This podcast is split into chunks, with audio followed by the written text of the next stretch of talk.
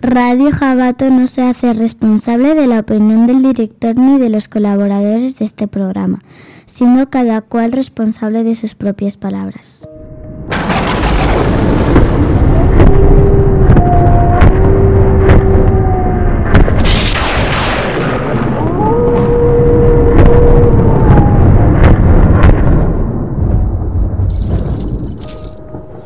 Hospitales y clínicas, sanatorios, hogares de ancianos, incluso ambulancias y otros centros de salud pueden convertirse en caldo de cultivo de eventos inexplicables. Las experiencias relacionadas con nosotros, los niños, no son demasiado diferentes a las de los adultos. De hecho, para nosotros, las visiones parecen ser tan reales o incluso, incluso más que la propia realidad. De esto hablaremos hoy. Experiencias que marcan una vida y la muerte.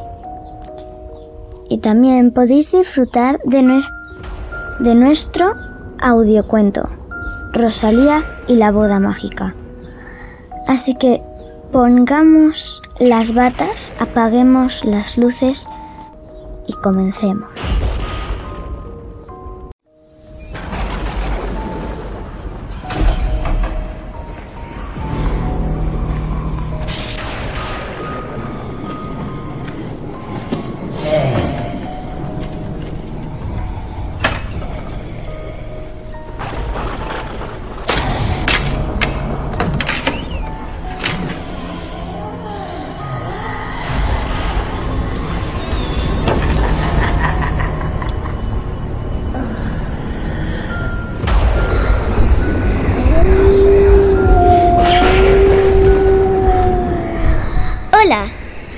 Dark y estamos con mi amiga Paula. Gracias, Dark. Aquí estamos de nuevo. Y estamos aquí preparados. En nuestros aposentos, en sombras. Al final de la escalera. ¿Estáis preparados? Ya estamos aquí. Comenzamos.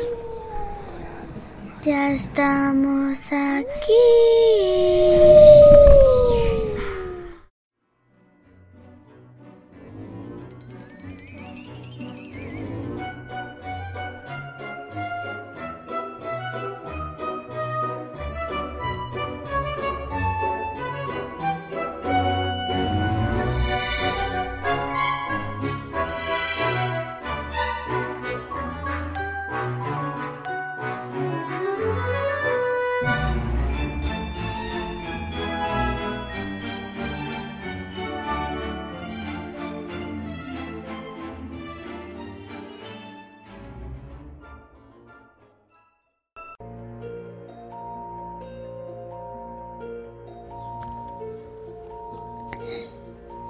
Experiencias tales como visiones en pacientes a punto de morir, experiencias cercanas a la muerte o experiencias fuera del cuerpo, o pacientes que se recuperan de forma súbita.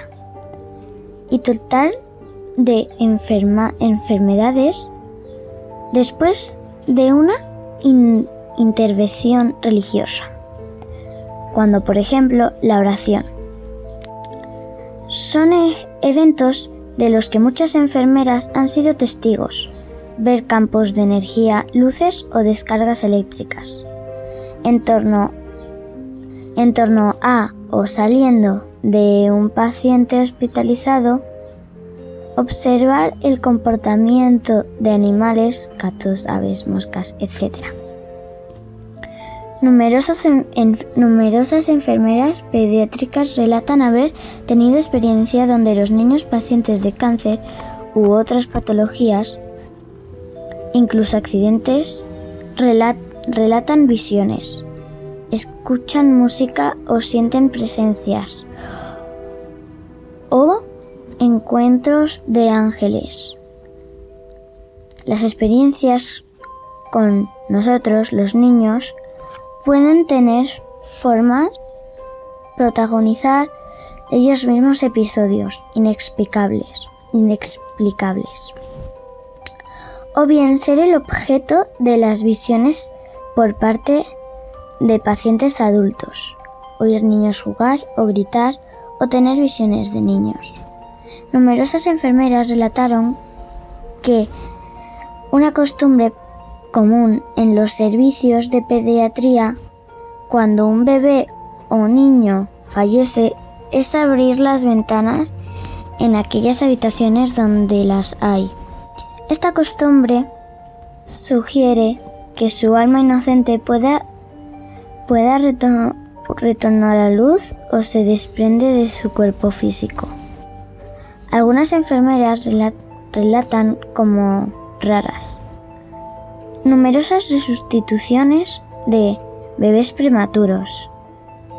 Escuchemos algunas de esas historias de vida y muerte que hicieron huella a sus protagonistas, contadas por nuestras, criaturas María Salmón y Rosario Fuentes. Todo vuestro, criaturas. Ellas volvieron de la muerte y dan testimonio de su experiencia. Ruby y Milagros relatan que vieron, oyeron y sintieron durante aquellos momentos en los que su corazón simplemente dejó de latir en un hospital. ¿Dónde estaban y qué aprendieron en ese lugar? Sus testimonios dejan mucho que pensar sobre la existencia de una vida después de la muerte. ¿Qué opinan ustedes? ¿Cómo tú lo entiendes? Eh, bueno, yo fui a dar a luz a mi hija y fue una cesárea eh, que ya estaba planificada.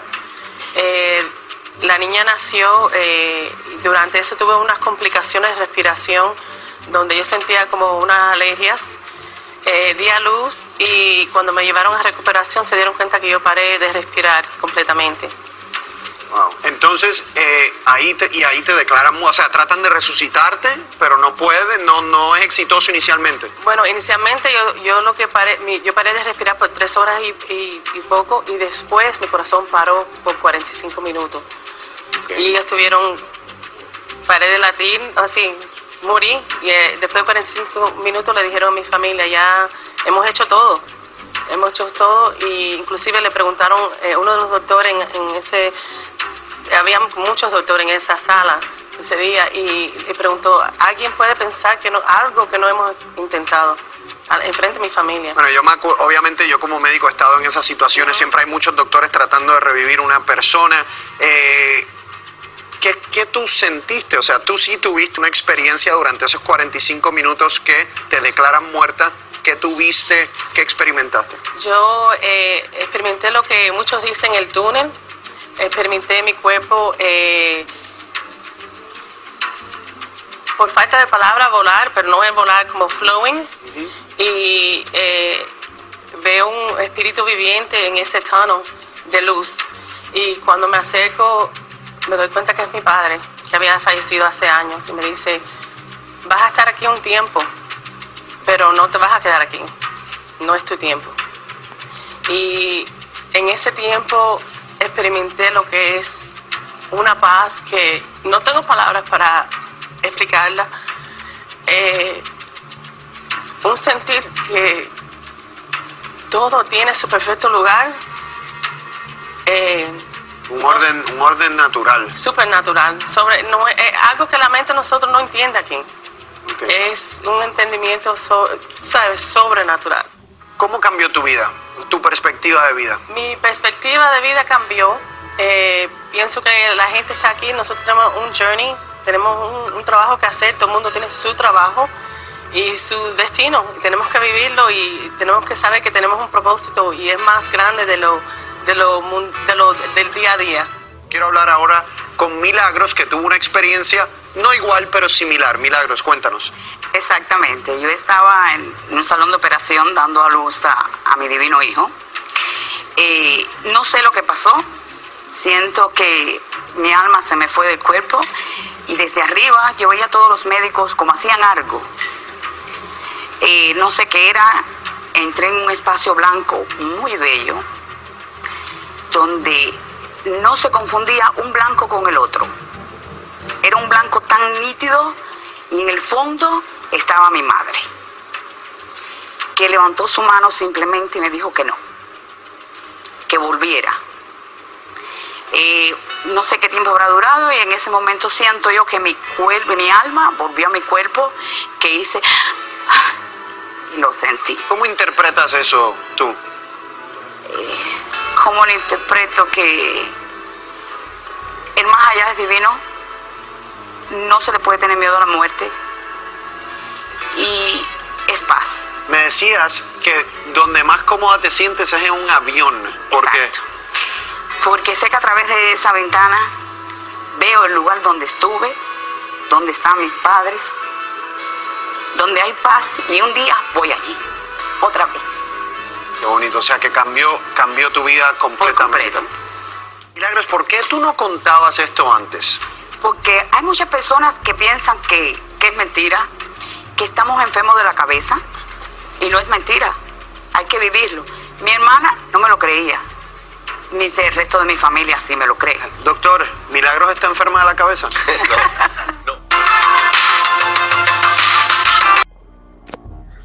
Hola, soy Rosario Fuentes y bueno, en esta ocasión en Sombras al final de la escalera, experiencias en hospitales, eh, yo voy a comentar un caso que pasó mm, dentro de mi familia. Lo vivió mi hermana en primera persona, fue mi madre la que lo, la que lo produjo, la que le pasó y mi hermana pues fue la testigo, la que estuvo presenciando ese momento. Eh, pues mi madre estaba ya medio moribunda, llevaba ya casi 15 días en el hospital, pues ese día sería el día 13 o 14, no recuerdo muy bien, pero es el día que le llaman la mejoría de la muerte, supongo que fue el día 14, porque ya faltó el día 15. Eh, bueno, pues esa noche eh, mi madre estaba, como he dicho, moribunda, y en ese momento pues se cogió, se sentó en la cama y empezó a hablar con unos y con otros como si en su cama estuviera rodeada de muchísima gente que conocía, su padre, su madre, familiares eh, que ya no estaban entre nosotros y estaba hablando con todos. Y mi, mi hermana, dada callada, mirando, eh, sorprendidísima y por una parte, pues claro, como ya no veía nada, eh, no sé, no estaba asustada, pero muy sorprendida. Y nada, después de esto, pues nada, se volvió a tumbar y se quedó más tranquila y bueno, al día siguiente, por la noche de madrugada, creo que fue cuando, cuando faltó. Así que yo creo que nuestros seres queridos sí que vienen y están ahí apoyándonos con nosotros, o a lo mejor es quizás una proyección mental nuestra, pero es que es una cosa eh, curiosa porque está investigado y personas que han, que han estado a punto de morirse o han pensado incluso que estaban muertas, han vuelto a venir y, han contado eh, pues que han visto a seres queridos, a seres ya fallecidos. Y bueno, incluso yo recuerdo un caso que leí de, un niño que, que volvió a la vida y resultó que había visto a- al abuelo y era un abuelo, pero era su abuelo, su abuelo biológico. Entonces eh, no era el abuelo que él conocía, sino el abuelo biológico que luego investigaron y supieron que era, que era ese. O sea que eh, tiene mucho, mucho, mucho que dar y pensar estas situaciones. Y yo realmente sí que creo, lo dejo ya aquí para que los oyentes eh, piensen en ello y que, que tomen sus conclusiones. Pero yo, mi opinión es que es que sí, que realmente vienen a buscarnos y están en- entre nosotros. eh, lo que pasa que están como en otra forma que muchos de nosotros no vemos y algunos de nosotros sí que los ven. Bueno, pues esa es mi, mi opinión y hasta el próximo amigos. Venga, hasta luego. Bueno, yo os voy a contar eh, un caso mm, real eh, una persona que me llamó mucho la atención y me llamó mucho la atención en general el caso. Eh, bueno, mm, comento. Os voy a hablar de, Miguel de la Cuadra Salcedo. Él estuvo en una tribu eh, investigando su cultura, sus costumbres y tal, sobre un mes o mes y algo. Y bueno, cuando se despidieron, la tribu, claro, lo, lo, querían y lo apreciaban y tal. Entonces le dieron como ofrenda, como comunicación para ellos, un trocito de, un árbol. entonces le dijeron que cuando él tuviera problemas, y los necesitara que pusiera el tronquito en remojo que ellos le ayudarían. Nada, pues al cabo de un par de años, pues la niña de Miguel de la Cuadra Salcedo se pone enferma y le diagnostican, se ve que una enfermedad muy, muy mala y están desesperados. Y la mujer de él recuerda lo del árbol y le dice, oye, ¿por qué no lo pones en remojo y pides ayuda? Que ellos dijeron que cuando estuvieras mal, que, que los necesitaras, que te pidieras ayuda. Total, que no tenía nada que perder, entonces pusieron el tronquito en, en agua y él de una forma pues se puso en contacto con el árbol madre y aquellos eh, de la tribu sabían que quién era y quién necesitaba ayuda. Entonces se ve que hicieron sus oraciones o su forma de conectar y de mandar energía positiva y bueno, al día siguiente eh, le dijeron a, a, Miguel que se habían equivocado eh, con el diagnóstico de la niña, que, estaba enferma, pero no era esa enfermedad tan mala. Y bueno, después a la semana y media o más o menos por ahí, recibió una llamada pues de un número muy muy largo y eran los de la tribu que habían bajado al poblado y le habían hecho una llamada porque, claro, estaban preocupados a ver cómo se le había solucionado el problema y qué era. Así que esa es mi, mi aportación al programa de esta semana. Espero que os haya gustado y son hechos reales. Impresionante, ¿verdad? ¿Habéis vivido algo parecido? Contárnoslo.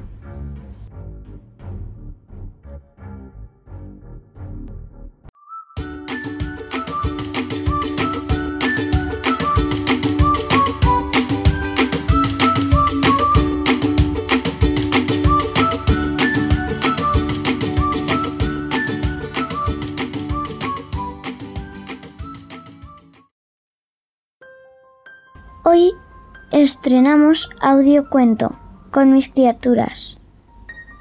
Tenemos a Rosario Fuentes como Rosario, John Dee como Argon, el mago, María Salbón como la madrastra bruja de las cenizas, Ronin como el demonio, Araxas, RJ como el sacerdote Antón.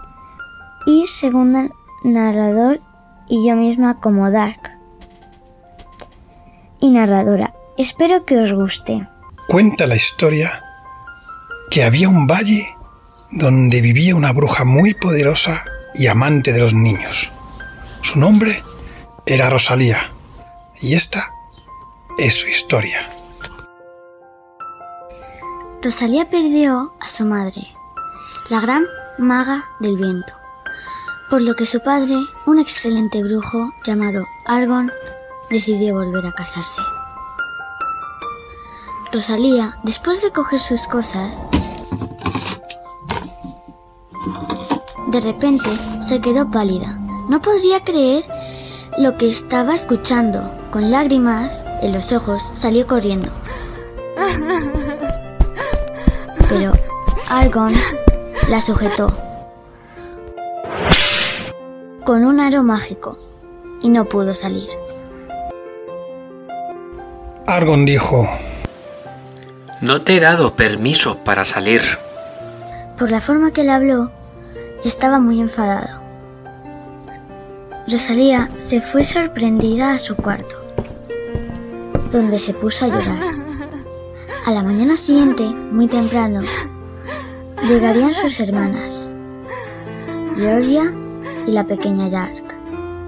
Tenían mucho trabajo, pues tenían que preparar una boda, aunque a ninguna de ellas le hacía mucha gracia. Argon subió a la habitación de Rosalía. Hija, Si has escuchado bien, voy a casarme con la bruja de las cenizas. Y me gustaría que la llamases madre. Y se retiró dejándola sola.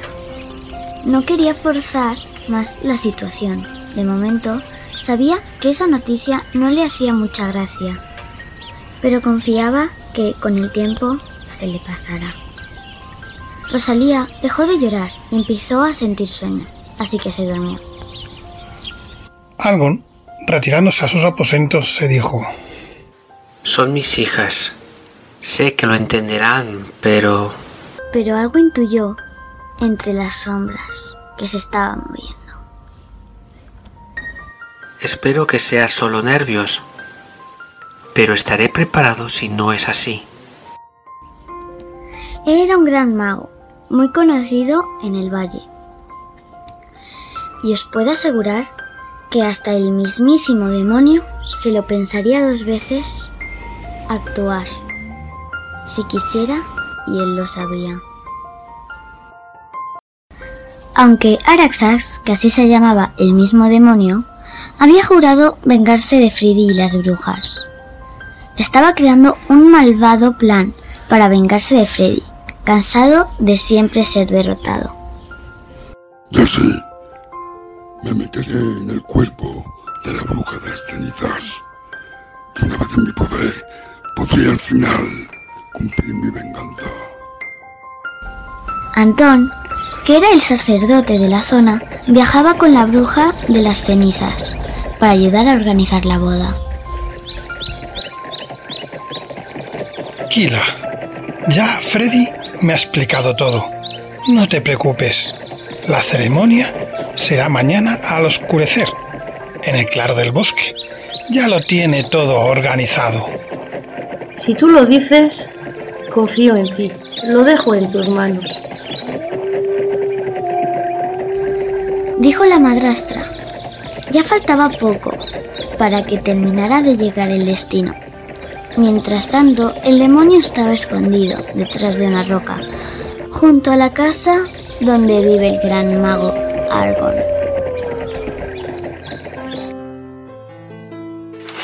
Las hijas seguían limpiando, cantando, ordenando la casa y hablando entre ellas. Rosalía exclamó. Ay, hermanas, tengo que contároslo. Yo no sé, pero tengo un mal presentimiento. Lo siento, lo noto, algo hay en el aire. Casi nunca se equivocaba, pero podrían ser los nervios. Y así se lo dijeron sus hermanas, ignorando a ese presentimiento.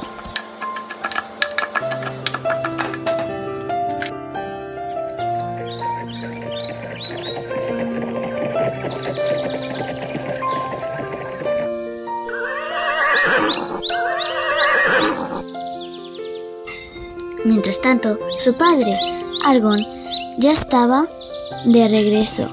Había ido a recoger a su futura esposa y madrastra de las niñas. Hacían un día estupendo y ambos iban charlando cómo iba a ser el nuevo futuro juntos. ¿Sabes, cariño? Estoy muy contenta, pero espero que las niñas también lo estén. Claro que sí. Verás, no te preocupes, todo saldrá bien. Es lógico que ahora estén un poco preocupadas, pero se les pasará. Además, yo ya voy mayor y ellas pronto se irán. Debo pensar en mí también. Dime, ¿conocen todos tus secretos de la magia? Creo que no sería bueno, eso las haría más poderosas que tú. Eso espero. La nueva generación debe superarnos, querida. Tranquila. Confía en mí.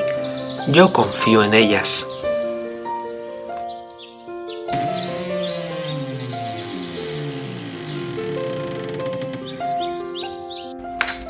Mientras tanto, Rosalía y sus hermanas seguían con sus tareas de preparación para el día de la boda.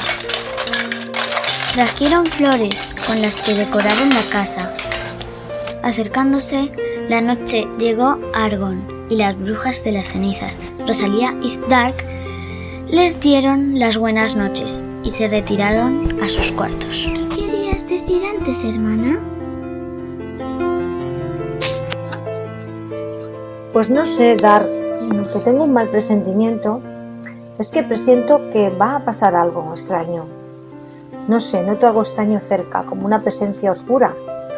Algo que va a pasar. Ya verás, tú sabes que yo estas cosas las intuyo. Las intuyo muy bien.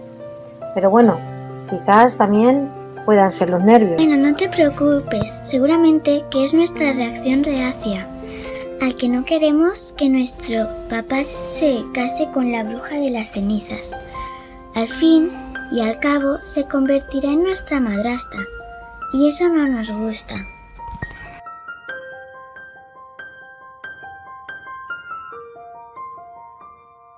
Al llegar la noche cerrada, todos se fueron a dormir. En ese momento, Araxax, el demonio, aprovechó del sueño de la bruja y se metió en su cuerpo. A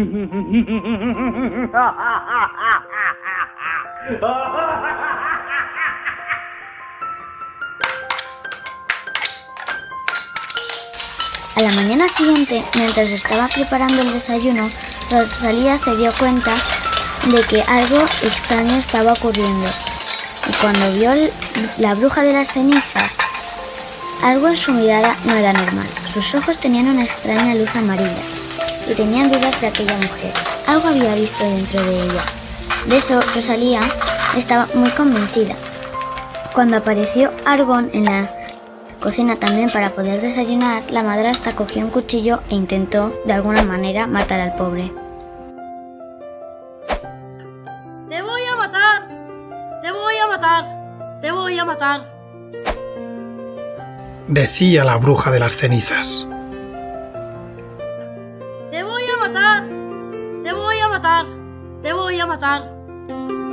Y la cabeza le empezó a dar vueltas, y más vueltas, y más vueltas.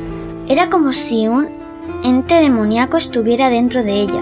En ese momento Rosalía se le, se le ocurrió ir a Antón para ver si podía hacer algo. ¿Qué pasa, Rosalía? Rosalía le cuenta lo que acaba de ver y como la madrastra intentó matar a su, a su padre. En ese momento, Antón empezó a entender todo y reconoció ese modo de actuar de Araxas. Voy. Espera, que coja mis artilugios.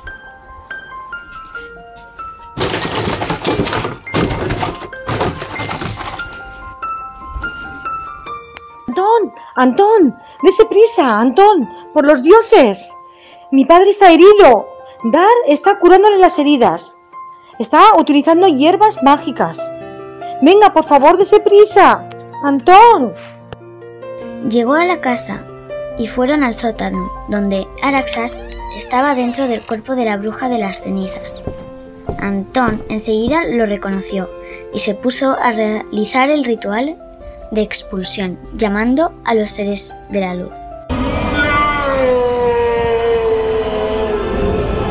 Somos tierra, agua, aire y fuego, voz de los dioses, fuerza de los antepasados, con el poder de nuestra magia y nuestra Madre Diosa, te ordenamos, ser de la oscuridad, que abandones este cuerpo inmundo, espíritu oscuro, ser. Somos todos los seres del universo, los cuatro elementos y la fuerza de los dioses y la diosa madre. Te ordenamos, vuelve a tu lugar de la oscuridad. La luz te obliga. Locarasas empezó a insultarlos. Perros, ratas, moriréis, te mataré. El demonio, cuanto más se acercaba el padre con el ritual, más se revolvía, tanto que ha llegado a un punto en el que la bruja desapareció y, y quedó expuesto con su cuerpo demoníaco. A lo que él seguía gritando y amenazando al pobre Antón. Antón empezó a sacar sus herramientas mágicas, ayudando a los seres de la luz.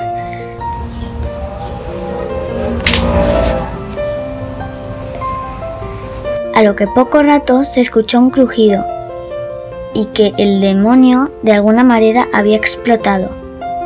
Resultaba que aquella bruja de las cenizas era oscura y los seres de la luz al destruir al demonio se dieron cuenta y también la destruyeron, pues no distinguen de sentimientos, solo de bien y de mal. Así que, en colorado, de alguna manera el cuento ha terminado con un final no esperado, y Rosalía fue felicitada por sus hermanas por volver a acertar, y juntas decidieron aprender de su padre un sus artes mágicas, por si algún día otro ser oscuro decide atacarlos. Hasta pronto, criaturitas. Pero no es un adiós, es un hasta luego. Ya sabéis, si intuís que algo va a pasar, vigilad bien vuestras sombras.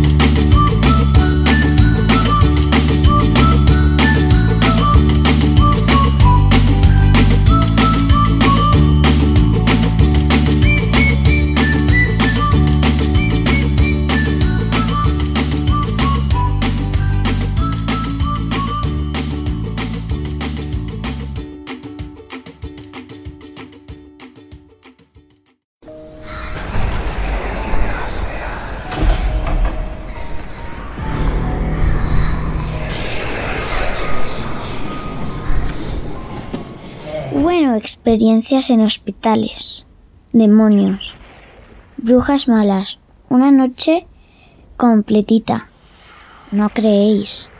Disfrutar de este verano que sufrimos y recordar, puede que no estemos tan solos como creemos. Pues aquí nos despedimos. Un placer haber compartido un rato con los oyentes.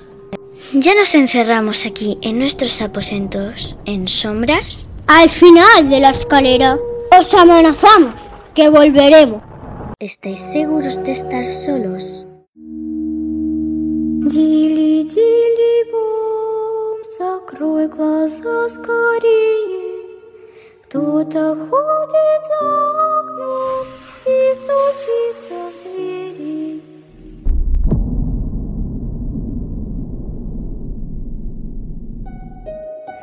Дили, бом, кричит ночная птица. Он уже пробрался в дом, где